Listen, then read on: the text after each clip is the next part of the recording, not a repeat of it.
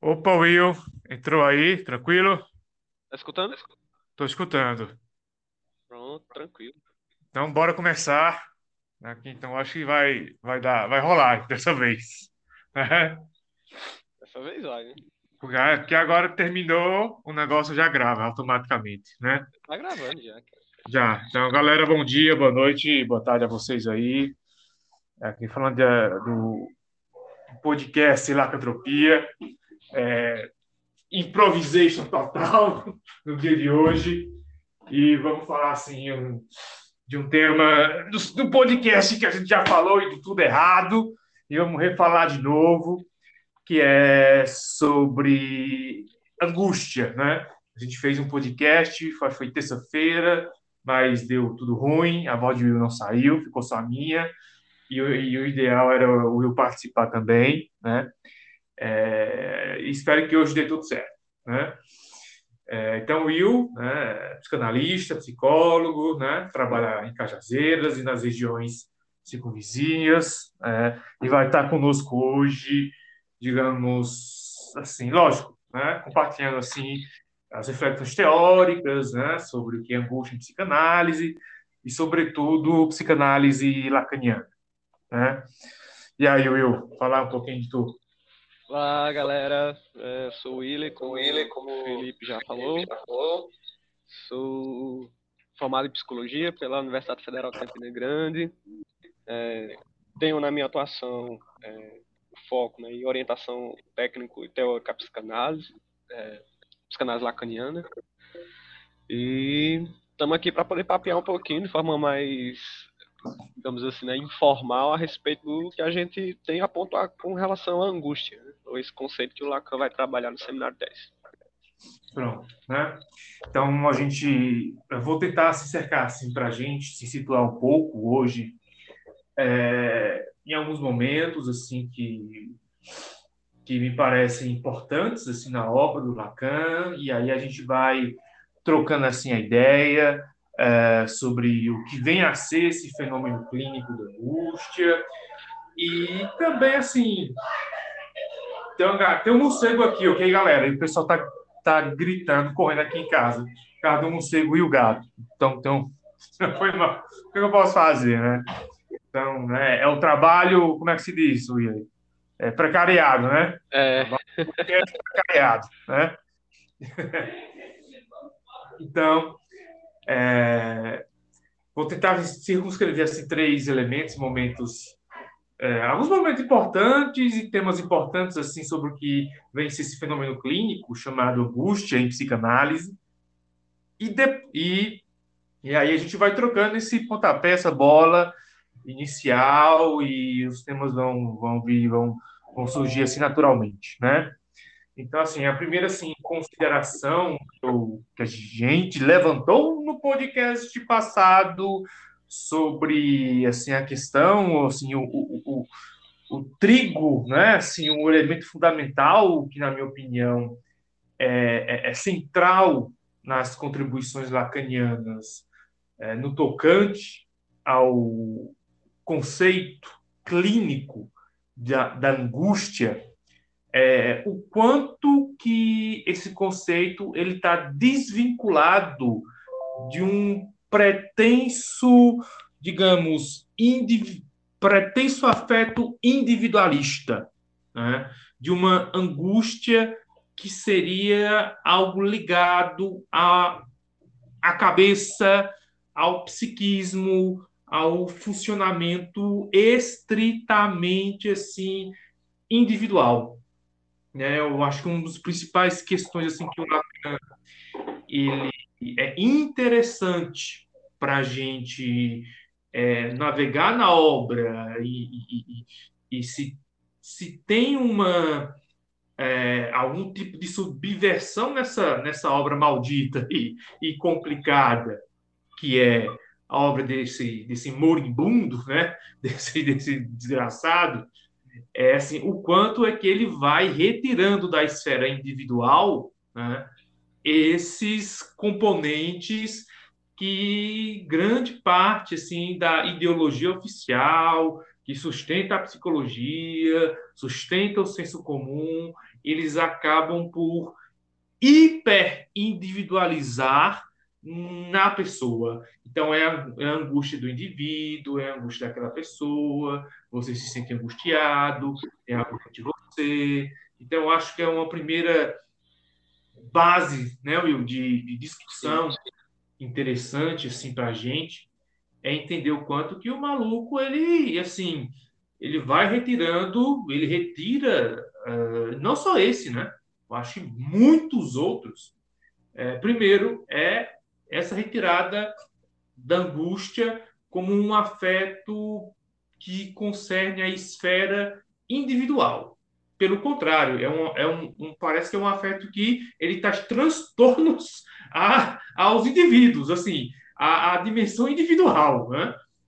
É, um segundo, assim, é, talvez, é, e eu acho que isso se desloca para ou para um, um, uma questão técnica fundamental é o quanto que o analista ele tem que estar tá investido de uma leitura dos fenômenos assim é, materiais e concretos do qual sofre o seu paciente, né? Para entender que tipo de angústia é essa que que esse paciente ele vem passando. Né? Então, acho que essa correlação entre angústia como um afeto que sai da esfera individual e que nos força, ao mesmo tempo, a ter uma posição mais uma posição extremamente materialista no sentido de entendê-la como um produto de relações assim sociais é, tem uma implicação na, na nossa leitura do, de um quadro sintomático muito muito diferente do que, por exemplo, assim, de outras formas de se fazer psicologia sem fazer juízo de valor, lógico, né? Uhum. E aí, o que é que tu acha? Bom, é, com relação à angústia, seria interessante a gente situar conceitualmente, né? Sim, sim. É, mesmo que seja de forma que fenomenológica, não sei. Uh, porque assim, a angústia ela se apresenta com certas características próprias a ela, né? E é a partir daí que a gente, é a partir daí que a gente se orienta na clínica é, de como dar de conta, de como acolher, de como intervir nesses momentos em que o paciente, em que o usuário do serviço, ele se encontra em um estado de angústia, né? digamos assim, porque é um afeto que vai se manifestar clinicamente é, tanto nas neuroses quanto nas psicoses. Sim. Então, pode ser um delírio persecutório, né? E tem o um afeto angustiante ali de estar tá sendo perseguido. Nas neuroses, a gente tem esse afeto muito presente na dúvida. O que é que o outro quer de mim? Que aí seria o campo relacional do qual o Felipe está colocando com esse outro. O que é que o outro quer de mim, né? O que é que ele está esperando? O que é que ele quer ouvir? O que é que ele quer ver? Que é que de mim enquanto objeto. Então, essa relação com o outro, ela retorna para si, né? Então, eu vou começar a questionar a minha imagem, vou começar a questionar minhas condutas, vou começar a, me, a ter experiências ansi, ansiogênicas, ansiosas, né? Com relação a essa demanda, do, essa questão que o outro me coloca. E aí, dentro disso, uma das, uma das características um, que a angústia vai nos colocar é de um lugar de impotência, impotência perante a esse a isso que ainda não aconteceu, por exemplo, na questão da dúvida, né? O que é que eu vou fazer? O que é que eu devo fazer? Então, é, essa característica de uma certa impotência, do não saber, né, acaba que ali colocando essa pessoa em estados de angústia perante isso que ela que é, é invisível, é embaçado, né? ela não consegue se situar em cima desta demanda. E aí a gente vai ter duas saídas, né? Isso aí a gente vai lá desde aquele texto do Freud, né? inibição, sintoma e angústia. Eu estou passando um pouquinho por um seminário que um psicanalista egípcio viu aqui no Brasil, que é o Mustafa Sofan, apesar de ser radicado francês, mas ele é, é egípcio. E alguns apontamentos aí em relação com o que o Lacan também coloca, né, e como ele avança. E aí essa ponta aí eu acho que eu deixaria um pouco mais para Felipe conseguir desenvolver, que é um cara que já vem estudando esse seminário há uns 10 anos. Então, é, a angústia ela vai ter uma relação direta, se, a gente, assim a gente pode colocar, com é, manifestações de inibições, bem como de sintomas. Né? Por isso que eu falei que ela tanto ocorre nas neuroses quanto nas psicoses. É, então, ela vai ter essa associação de acordo com o tipo de manifestação que o sujeito encontra como saída para lidar com é, essas questões. Então, assim, não necessariamente toda inibição é patológica, viu, gente? Mas, assim, inibições patológicas. Uhum. inibição entende-se o que é da, da, da dimensão da função. Então, andar, falar, ver, comer, dormir, certo? Uh, se vocês escutarem um gato aqui, é o meu. Hoje os animais estão né, tomando a cena. É muito louco. É, então, e, e, sintomas, né? Que aí vão ter vários, né? Pensamentos obsessivos, objetos fóbicos, lapsos de memória, então, e por aí vai. É, e o que a gente mais tem hoje em dia que são sintomas psicossomáticos, né? Então, são as crises de ansiedade que simulam meio que quase que um, um, uma síncope, né? Porque você tem taquicardia, sudorese, é, tremor. Então, é, o Mustafa Sofan vai colocar é, angústia no centro e dois vetores, um horizontal e um vertical, quanto que o vertical seria? É, que ele vai chamar de significação, que aí seria um sintoma, porque seria o sintoma a significação de algum seria um ato de significação perante um impasse, né, sujeito. Então, seria, por exemplo, Will, quando é, quando você consegue elaborar, por exemplo, uma, um sentido sobre angústia, hum é como se você conseguisse sintomatizá-la. É, é, mais ou menos isso, não? Que está aqui coloca. É, pelo que ele vai caminhando é por aí. Então, um, eu, a partir do momento que eu dou um sentido àquela angústia, aquilo ali pode vir a ser um sintoma. Uhum. Teria essa que ele chama de ato de significação. Sim. Já no campo da inibição, ele vai colocar, ele vai usar um termo que eu acho até interessante chamado motilidade que tem a ver com a capacidade de você fazer movimento espontâneo ou você realizar movimentos autônomos, ou seja, né, movimentos sem tanta reflexão, enfim, que é esse uhum. do campo que do movimento, que as inibições elas vão se dar nesse plano, né? elas vão uhum. incidir sobre movimentos, não movimentos anatômicos, mas no sentido da ação, do movimento, certo?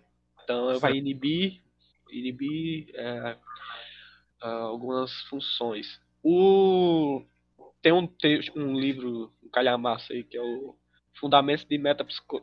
Fundamentos de Psicopatologia Psicanalítica, que os autores são espanhóis, inclusive, eles vão colocar, inclusive, uh, um exemplo de inibição total, ele chama, ele chama de é inibição total não, inibição global, seria os casos graves de depressão. Uhum seria o, aquela pessoa que já está num, num, momento da depressão em que ela não consegue mais tomar banho, ela não consegue comer, não consegue né, ter o autocuidado, e nem mesmo o, auto, o cuidado, por exemplo, com a casa, não consegue, aquela que já não consegue nem se levantar da cama para realizar pequenas funções. Então eles, eles consideram que esse, esse quadro grave seria um quadro de inibição global das funções do sujeito. Sim, sim. Então, é mais, eles vai por aí, certo? E aí, eu, como colocado, seria uma questão de. É, é, a angústia, ela suscitaria uma posição de impotência perante esse outro. Uhum. Você queria pontuar alguma coisa, Felipe? Não, é, assim, para você ver o quanto que essa questão realmente deriva muito a interpretação é, porque o Lacan, ele. Não dizendo que o Lacan está certo e os dois autores estão errados, porque, enfim, os uhum. autores têm experiências clínicas distintas, né? Uhum. Mas é, o Lacan ele tem também um quadro. Isso aí, isso aí é uma interpretação, eu acho, é, do, dos primeiros quadros que o Lacan apresenta ali para discutir um pouco inibição, sintoma e angústia do Freud, lá no cenário 10, né? No início e tal. Sim. Aí, tem, aí tem um quadro que é dificuldade e o outro que é, é, é mobilidade. Mobilidade, né? isso. Aí ele vai, ele bota lá inibição, sintoma e angústia, hum, descendo assim. E ele diz o seguinte: olha, inibição é um sintoma posto no museu. Aí você, que porra, como assim posto no museu? E assim, ele discorda da, da, seguinte forma. Então, vamos dizer que você é uma pessoa inibida, assim, uma pessoa que é tímida. Uhum. Mas tu passou tanto tempo vivendo com essa timidez aí que tu tá de boa, né? Assim, esse, essa, essa questão, né? Não é mais uma questão né, para você. Uhum. Tu já tá convivendo com ela tanto tempo, meio que tu se um tanto quanto adaptou a esse problema.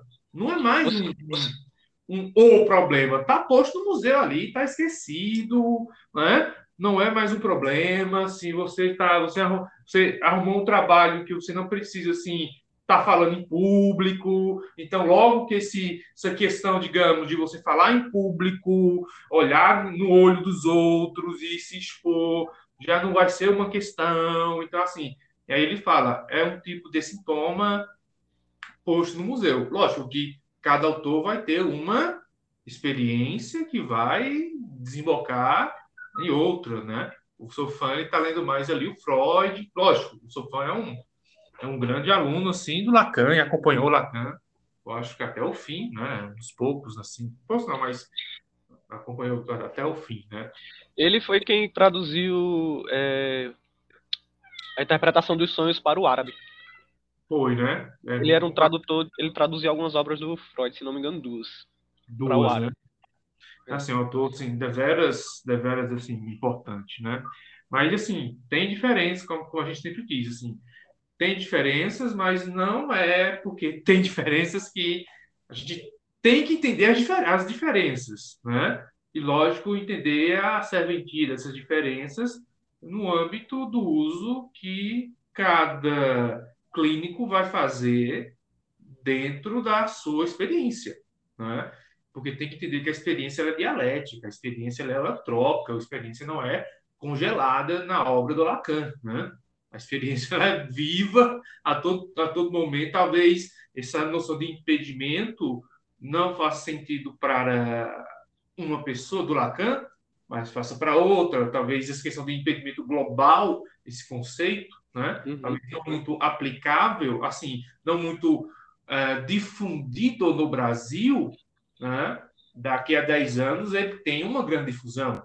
Né? Depende muito, assim, do momento, da hora. Então, assim, é uma questão muito, muito pertinente. E até, assim, para você fazer uma revisão bibliográfica de como essa que não que não acho que não deve levar muito tempo se, alguém um dia for fazer um trabalho sobre isso de como esses, os autores eles pensaram né, essas distintas funções né, dentro da e as distintas interpretações dentro de cada obra, né? Lacan trouxe, os outros autores começaram a pensar de outra maneira, de, a partir de outra distinção. Um autor inclui a, a questão no, no âmbito do Lacan, do seminário 10, está em jogo angústia, para que o Will trouxe a questão da, para trouxe a questão da depressão, que não era o problema do seminário do Lacan naquele momento, né?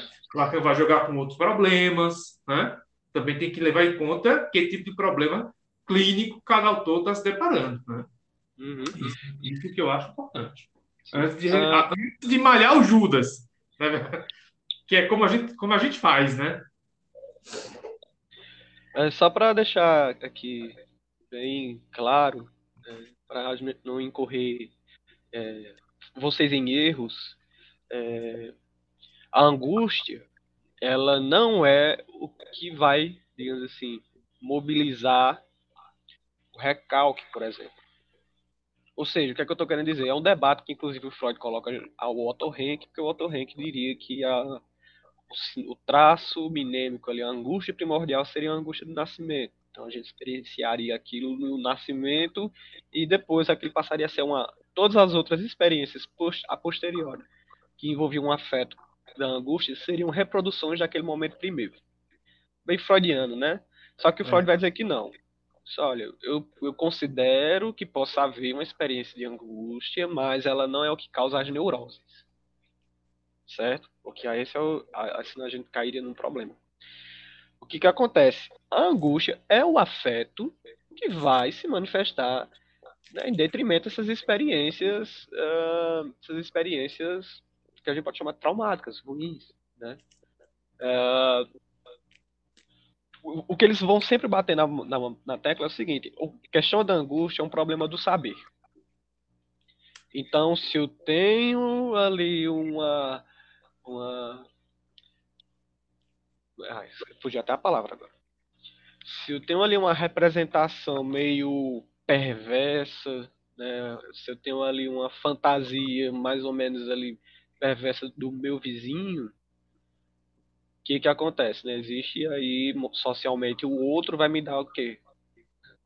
Apontamento moral, ético. Então aquela representação, ela é aquela fantasia, ela é o quê? Ela é recalcada. Lembre-se que o que se recalca, lá do Tito Freud, o que se recalca é a ideia, né? É a imagem. Mas o afeto ele circula, né? Ele encontrou outro destino, né? Inclusive, né, a pulsão e seus destinos. É, então ele vai dizer o seguinte: olha, todo problema de se, do sujeito se ater com angústia é um problema do saber. É de ele encarar aquilo que é de mais profundo e, digamos, que mais incomoda. O Freud até usa um exemplo, né? O, o cara que parou de andar porque ele tinha fantasias de que andando ele estaria pisando na mãe terra. Estaria pisoteando sua mãe. Então, para que ele não pisoteasse a mãe, ele parou de andar. Então, assim, é mais nesse sentido. Então, o que ele recalcou, foi essa representação, digamos assim, violenta, agressiva, né, esse impulso que não é aceito, que não pode ocorrer, que não deve acontecer. Então, de tabela, ele acaba o quê? parando de andar para que essa, enfim, essa representação ela não tor se tornasse concreta, né, no sentido do seu sintoma. Belezinha? É, quando a gente tava falando da outra vez, né, que deu errado, na... deu errado nossa gravação, é, a gente tinha suscitado, inclusive, o quanto que é possível fazer uma correlação desse, desse conceito de angústia na psicanálise é, e seu traço de fazer do, desse sujeito um sujeito impotente né, perante a sua condição é, de como isso podia conversar, inclusive, com a Judith Butler, né, lá em Vida Psíquica do Poder, em que, a gente, em que ela está tratando de um processo de assujeitamento né, é, desse sujeito perante um, uma relação de poder. Né. Então, a gente poderia considerar que, em certo grau, que a manifestação de angústia tem também a ver com relações de poder. É, um exemplo, que é o complexo de Édipo, se não a relação de poder. Apesar do que é considerado também que não é ali que se funda as relações de angústia, mas sim as relações, é, a angústia ela surge na, nas impossibilidades, ou nisso que, isso também é um outro, outro ponto que o autor vai, certo? Assim, olha, qualquer reação, relação com a lei que impõe regra, que impõe limites, você não pode dizer isso, você não pode fazer aquilo, que aquilo ali, aquilo ali já estaria é, construindo ou estruturando uma relação de angústia em não ter né, a realização de, de uma fantasia, acesso a um objeto. É, e aí, de, em outro lado, a gente teria que essa questão do saber, que seria uma relação de reconhecer, conhecer, saber por que, que eu estou me angustiando e por que, que aquela imagem, aquela representação me angustia. Certo? Então certo. poderíamos fazer um link aí com a Judith Butler em algum sentido, em algum nível teórico, conceitual. Não, assim, acho que essa questão da. É como eu assim, comecei logo retomando o início né, do, da nossa discussão, né, como a gente pensa, e é necessário se pensar assim, angústia fora de um, de um aspecto assim individual, mas assim social porque ela vai estar em jogo dentro de relações materiais é, de poder, né? E é justamente poder na minha na relação entre sujeitos e, e outros, né? Que assim, e o outro que te constitui, que marca sua posição perante a sociedade, perante uma coletividade, o outro que te marca como inferior, o outro que te marca é, por pertencer, é, por ter um certo, um, uma cor, por ser menor, por ter uma sexualidade, um gênero, assim, é, como, como não humano, muitas vezes. Então, é, com certeza que é, o aspecto da angústia, né, essa relação de confronto do que é que o outro fez comigo, por que, que ele disse isso comigo, por que, que ele agiu comigo dessa forma, já que eu nunca fiz nada para, digamos, merecer esse tipo de, de, de comportamento, né? é um, uma, uma das figuras assim da angústia. Né? Então, não há como a gente dissociar a angústia da materialidade das nossas relações sociais que estão profundamente arraigadas em conflitos que são de ordem políticas e também econômicas. Né? Quando você, você, até, você até terminou, né, Will, falando assim, ah, nota uma vez, que no seminário tinha duas teorias, você falando agora, agora que eu estou me lembrando que a questão, que as, as supostas duas teorias assim da angústia que talvez houvesse é, no seminário 10, né? Uhum. Porque é o seguinte, o Lacan começa o seminário 10 assim, é, pensando angústia como um tipo de manifestação do transtorno das relações imaginárias. Sim. Quando, e quando a gente fala de um transtorno, assim, inicialmente ele fala logo, olha, a angústia tem a ver com o que o outro quer de mim. Pá, ele joga uma dessa, logo no início.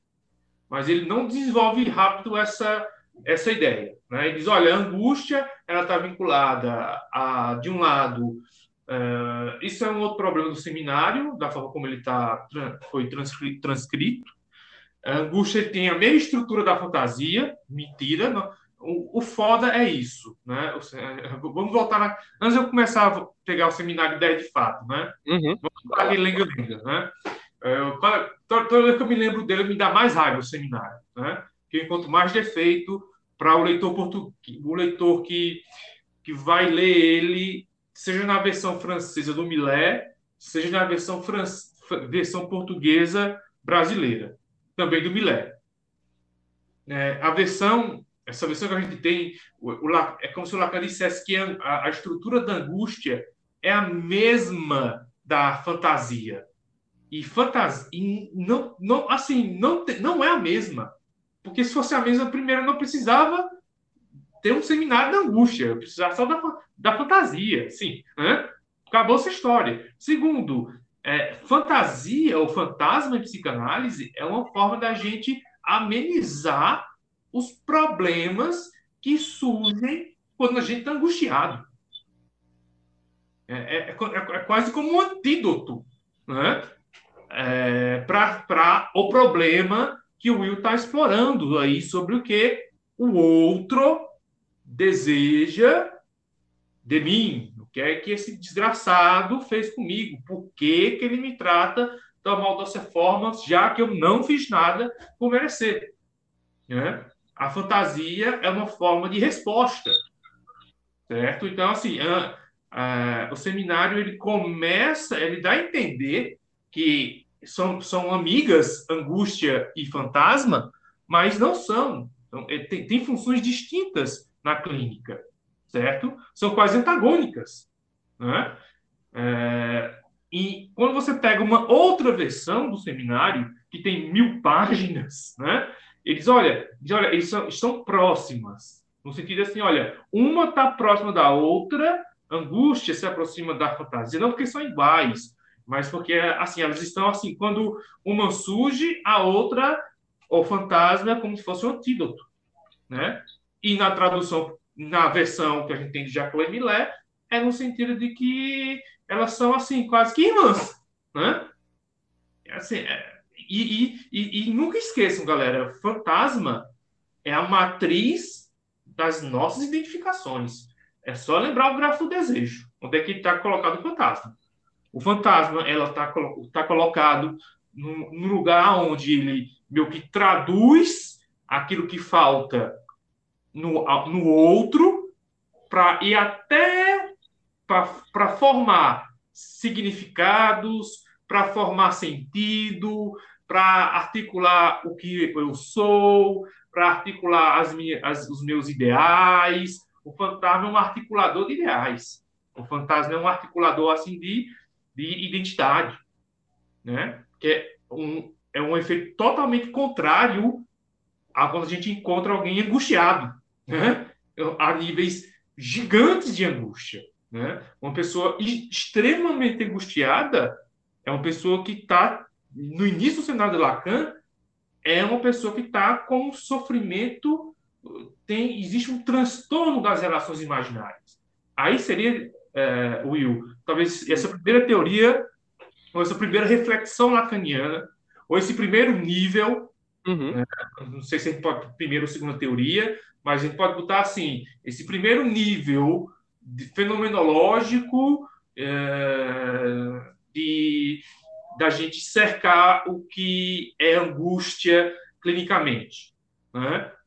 Que quando é quando a gente perde a referência, é quando o nosso paciente ele não sei mais quem eu sou, não sei qual trabalho eu quero mais, não sei para onde é que eu estou me dirigindo. Eu acordei mal, eu não sei mais o que eu quero, não tenho mais as referências, né? e assim. Né? Então, lá diz: olha, quando o sujeito ele perde essas, essas é, tem um transtorno das relações imaginárias, ele tem um transtorno das relações entre o eu e o outro. Porque o meu eu, o que me constitui como eu, como, como corpo, né?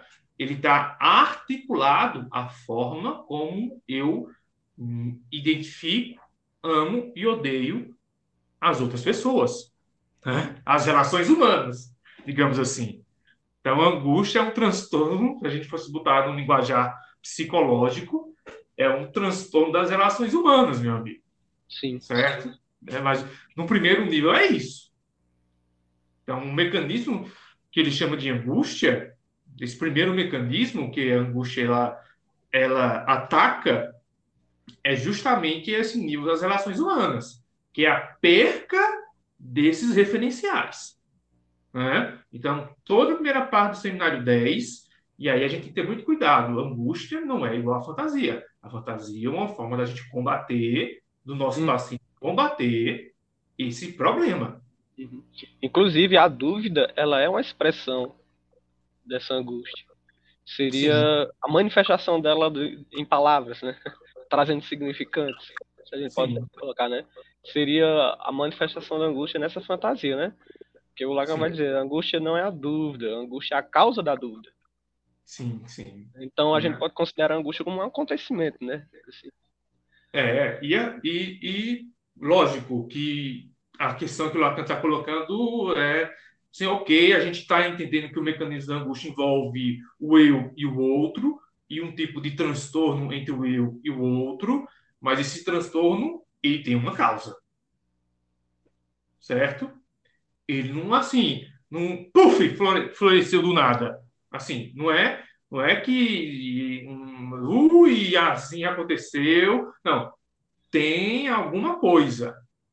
Tem um objeto que assim a gente não consegue muito bem interpretá-lo, é um objeto muito refratário assim a nossa forma de percepção do senso comum, né, no qual a gente está acostumado a viver é, e que ele não se dá a uma compreensão muito assim natural, muito convencional, muito intuitiva, né? E o Lacan ele tem sérios problemas nesse seminário de tentar localizar esse objeto. Né? Não é à toa que ele chega a flertar assim, muitas vezes com questões é, de perca do objeto na, natural. Ele só vai resolver esses problemas, assim, assim, de como é que esse objeto se constitui depois de seis anos, lá no seminário 16. Né? Mas, assim, é, o que eu o que eu estou querendo dizer para vocês? Uma coisa é, é quando a gente tem um paciente que ele consegue identificar a ansiedade dele. Os correios, a Amazon, né? Ele aponta com o dedo e diz, né? Ou um paciente que tem homofobia, né? Ele consegue, de forma fenomenológica, dizer, olha, é aquilo que eu tenho medo.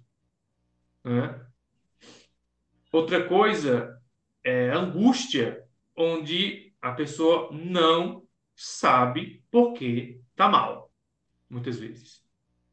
E se, mas sabe que tem alguma coisa, sabe que tem algum objeto, digamos assim. Né? É, e, é, então, essa coisa né, que, que meio que faz sofrer sem a gente saber por que o Lacan chamou de objeto pequeno a. E aí a gente tem todo aquele debate que a gente fez na outra vez, né, sobre é, é, de quando é que o Lacan inventa esse maldito conceito que é um quebra-cabeça para muita gente, né? O estudo desse conceito leva muito tempo, não é fácil, nem para o próprio Lacan, nem para os lacanianos, que, que assim, você passa aí, no mínimo é, muitos anos estudando vários seminários para dominar essa porra, né? Porque, assim, e não é um conceito estático e é um conceito que vai é, conotar muitas outras referências com o passar do tempo, tá? Então, uma coisa vai ser seminário da angústia, e o, o, objeto da angústia. No seminário 16 e 17 é um objeto mais de gozar, né? Com que tem uma referência marxista, né? Mas o pessoal nunca leu Marx, aí virou gozo, aí fudeu tudo. aí, aí, eu, aí já é outra parada. Lacanianos trocaram o conceito de angústia pelo conceito de gozo, né? É, é, trocaram e não, não falam muito, assim, substituíram de maneira muito simplista, sem muito por que, que se substituiu, é, o, que é que se, o que é que se ganha, o que é que se perde. É, porque nesse seminário mesmo, o seminário da angústia, né, o conceito de gozo, ele é, ele está aí, mas está como impossível, certo? Né? Ele existe como possível, como algo que ninguém tem. Ninguém, você, você tem angústia, tem desejo, tem gozo, mas o gozo é aquilo que ninguém tem. É aquilo que é negado né, aos falantes. Né? É aquilo que é só mítico. Né? Você, assim, você mistifica alguma coisa. É como, quase como um fetiche. Assim, é, é como quase que você é, mistifica uma mercadoria, alguma coisa desse nível, e, e vir em função de, um, de, de algo místico né? e não material. É, o gozo está muito mais no lado de um, de, um, de um idealismo dos nossos pacientes do que do campo mais materialista da vida, né? digamos assim. E no, nesse, no, próprio seminário, Lacan ele coloca nesse, olha, a gente coloca o gozo no campo do sujeito aqui, que ainda nem existe. No sentido, olha, é um campo assim, totalmente meio mistificado, enfim. Né? Mas é, tá foda, né? Tá foda, tá foda. Mas assim, no seminário 10, a gente tem uma, uma rede de gente, né? Com muitas leituras assim discordantes sobre se o Lacan inventa ou não inventa o conceito de objeto A nele. Então, tem uma galera que vai dizer que o Lacan inventou nele. É... Jean, o Jean Aluche é um autor que defende isso. Autores da Argentina defendem isso. É, é, tem autores que dizem que o Lacan não inventou o objeto A no seminário 10, que é o Jacques Millet, é, o André, André Grien também não é um autor que vai por essa linha. É, eu tendo também, por mais que eu tenha minhas críticas ao Jacques Millet, eu talvez eu tenda a ir mais nessa noção de que não há uma pura invenção, assim, mística, que sai desse seminário, mas que existe já uma, um construto histórico e teórico, né? Que, que o vai levando, né? Enfim, eu, nesse, nesse sentido, eu, eu, eu, eu estaria mais próximo assim à, à, à interpretação de Jacqueline, Jacqueline Millet, que, eu, que o Lacan estaria fazendo uma espécie de é, assim acrescentando, revisando a noção do objeto. Então, se antes desse seminário a gente teria o objeto do desejo apenas, que seria o objeto da fantasia, certo? E que, assim, galera, esse objeto da fantasia não é um, objeto metonímico. É, é, tem que ter muito cuidado ao utilizar esse nosso. Isso dá uma um outra. É, a gente até, eu acho eu debati até uma vez com vocês, não foi? Na, nas aulas sobre topologia, né? Porque se você compreende que o desejo é só metonímia, que é um, um que vai puxando uma coisa a outra, sua clínica ela fica infinita, né? Infinita. Falta, falta, falta, falta, falta, né?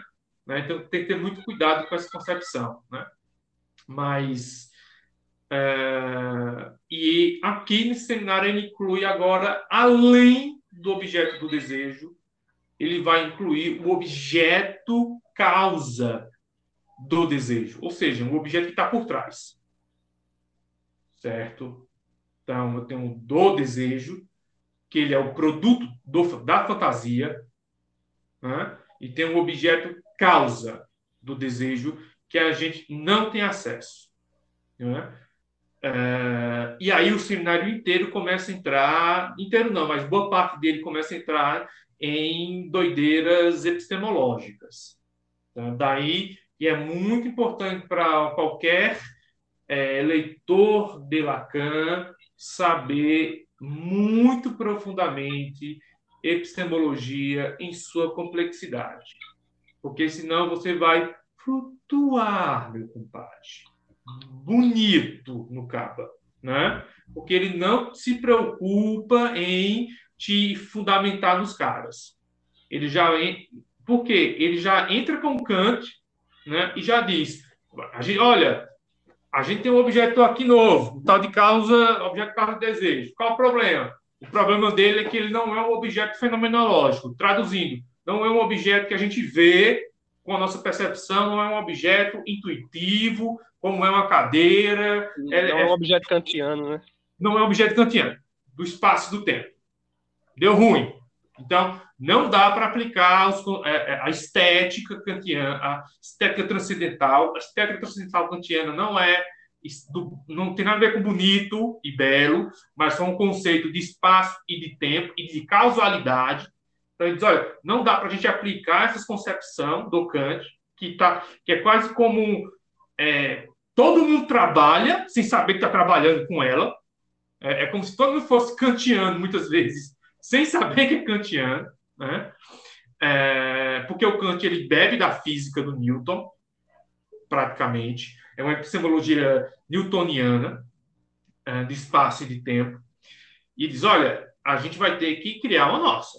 A gente vai ter que reformular nossas categorias do espaço e do tempo para dar conta de a gente circunscrever esse objeto da angústia que é tão difícil de a gente, de a gente situar no plano, no plano intuitivo e fenomenológico. Então, toda a fundamento, inicialmente, a fundamentação nas topologias é, não geométricas, né? nas topologias que estão vinculadas à garrafa de Klein, nas topologias da banda de Möbius, do Crosscap, é, são topologias que visam justamente reformular a, a teoria do espaço e do tempo em psicanálise, visto que tem conceitos dela que não se adequam, de acordo com o diagnóstico lacaniano, a uma certa concepção mais intuitiva de espaço. Por exemplo, A psicologia, ela trabalha com, uma concepção completamente senso comum de espaço e de tempo. Tem um indivíduo e tem um outro. Acabou-se. Não é assim? Tem um eu, tem um outro. O eu é, né? O outro está aqui, o indivíduo está aqui, acabou-se, né? É, é, são duas coisas diferentes. Acabou-se. É isso, é isso é intuição, né? O Lacan vai tudo na contramão para dizer que o sujeito e o outro estão misturados, que não tem como você separar uma coisa da outra, né? que uma neurose é uma correlação entre dois, duas, dois touros é, juntos e misturados, que seria um processo transferencial. Né? Então, assim, é, no primeiro momento, toda essa utilização dessas figuras topológicas, elas é uma tentativa de circunscrever da maneira mais fácil que a galera sofre, viu? E é, é difícil, mas é a forma mais fácil de tentar circunscrever esses conceitos que não se adequam facilmente à nossa intuição natural. Né? E veja bem, Will, que hoje, quando você vai estudar topologia em matemática, o pessoal não utiliza mais nem figura. É só o quê? É só matemática. Uhum. Não utiliza mais nem figurinha. A gente ainda utiliza elas, né? Para conseguir entender. Então, assim, é, a gente ainda pega fácil. O latim ainda pega fácil para mostrar o bagulho, né? É, e aí tem esse outro nível da angústia que você está colocando, que eu acho que esse outro nível que você trouxe, que é o que desencadeia esse nível de baixo, né? Uhum. Que é, o que outro quer de mim, né? O que é que é, o que é que esse outro fez comigo? Né? O que é que esse, por que que ele falou isso de mim, né? Por que que ele disse essas palavras? Né? Eu acho que esse mecanismo, ao mesmo tempo, do, do essa pergunta do outro, está articulada com esse, com esse nível de baixo, esse mecanismo imaginário da minha relação, né? assim, com comigo, com, com os meus pequenos outros, né? Eu acho que tem essa, essa se fosse pegar assim o gráfico desejo, que é essa grande estrutura, né? para essas interconexões todas. Ou seja, a gente teria assim uma teoria, uma teoria da angústia, mas assim com vários níveis, né? A gente poderia assim circunscrever mais ou menos clinicamente onde é que está acontecendo o bagulho, né? Talvez o nosso paciente não chegue logo na questão do outro, mas chegue um nível na, na questão de uma, de despersonalização, né? mas não chegue com a questão da se perguntando. E isso pode vir posteriormente. Ou chegue logo se perguntando. Né? E aí você tem que ter cuidado para você não. É, essa pergunta não se transformar numa despersonalização e piorar a situação. Né? Então, tudo isso assim, é, uma, é, é, é tática e estratégia, como Lacan coloca, e, e, política da psicanálise. Né? Hum. É, não deixar o negócio de desgringolar para todo canto, né? Mas, enfim, é... mas eu, assim, eu, eu acho que eu, tá já nos 50 minutos, eu acho que tá bom. Então, é... É, tá, a gente tá vindo para 50 minutos.